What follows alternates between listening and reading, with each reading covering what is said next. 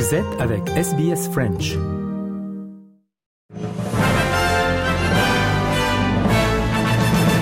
Mesdames et messieurs, bonjour et bienvenue dans votre 3 minutes de ce mercredi 23 août 2023.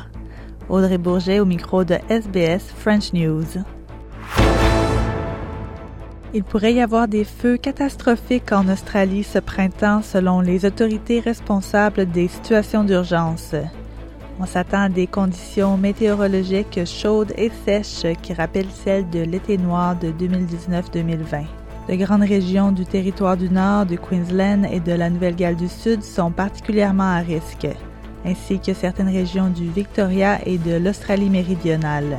Le Australasian Fire Authorities Council encourage les Australiens à se préparer.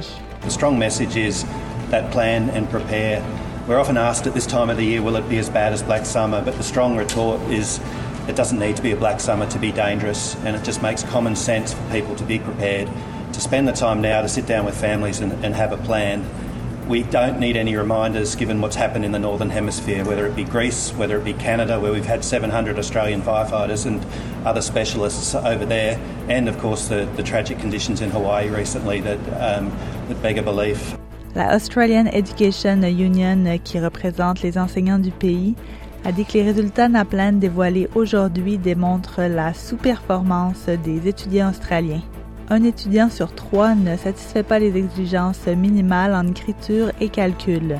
La présidente de l'Union, Corinna Haythorpe, dit que la situation doit être prise au sérieux.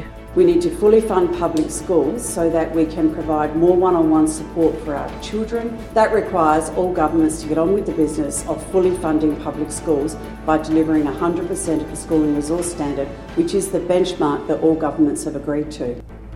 Du côté des Verts, Penny Alman Payne n'est pas surprise des résultats puisqu'il dit que le financement des écoles publiques et privées doit être revu. It's further evidence that we've got a two-tiered education system that's supercharging inequality and baking in disadvantage.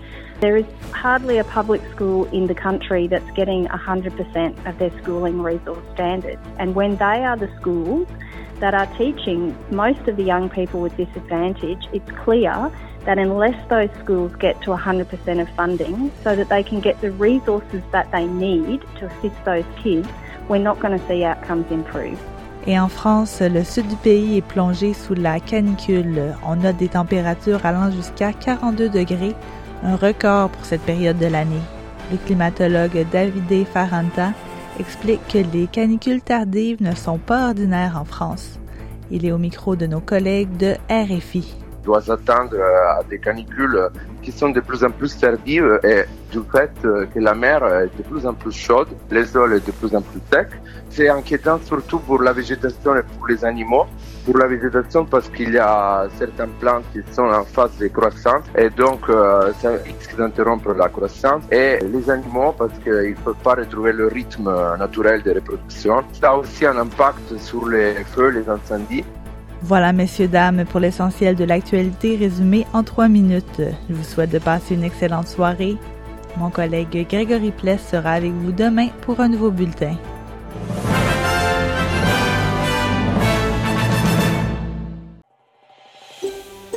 Vous voulez entendre d'autres rubriques comme celle-ci?